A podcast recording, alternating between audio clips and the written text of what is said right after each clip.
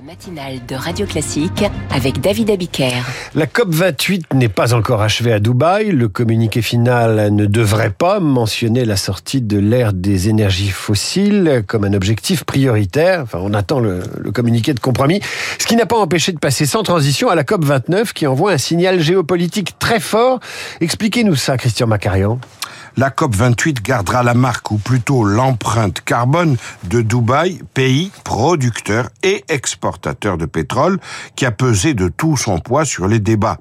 Certes, l'ensemble des États ont acté la mise en œuvre d'un fonds destiné à compenser les pertes et dommages subis par les pays vulnérables face aux désastres climatiques. Mais les puissances pétrolières n'ont fait que des concessions sémantiques, après avoir longuement bloqué l'adoption d'un texte appelant à la sortie de l'ère des énergies fossiles, ce qui est pourtant une condition primordiale pour limiter la hausse de la température du globe à 1,5 degré au-dessus de l'ère pré-industrielle. Cet objectif de 1,5 degré paraît hélas, d'ores et déjà inatteignable. Alors, faut-il craindre que la prochaine COP, la 29e, fasse encore la part belle au pétrole? Alors, les COP de l'ONU sont organisées chaque année dans un des cinq groupes géographiques mondiaux. Afrique, Asie, Europe centrale et orientale, Amérique latine et Caraïbes, Europe occidentale et autres États.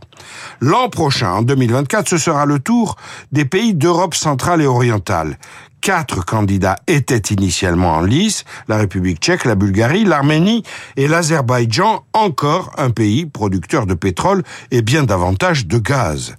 La Russie a mis son veto aux candidatures bulgares et tchèques pour barrer tout pays membre de l'Union européenne, laquelle a eu l'outrecuidance de prendre des sanctions contre l'économie russe depuis l'invasion sauvage de l'Ukraine. Il restait donc l'Arménie et l'Azerbaïdjan. Oui, mais ces deux pays sont en guerre entre eux et ils éprouvent beaucoup de difficultés à négocier un traité de paix pour l'instant inabouti.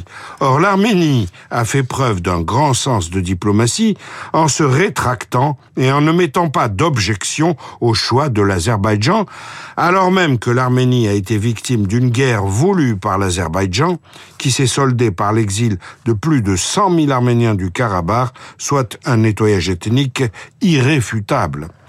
Erevan et Bakou ont donc entamé un processus de normalisation de leurs relations, fortement encouragé par l'Union européenne, tout cela à l'ombre de la future COP 29.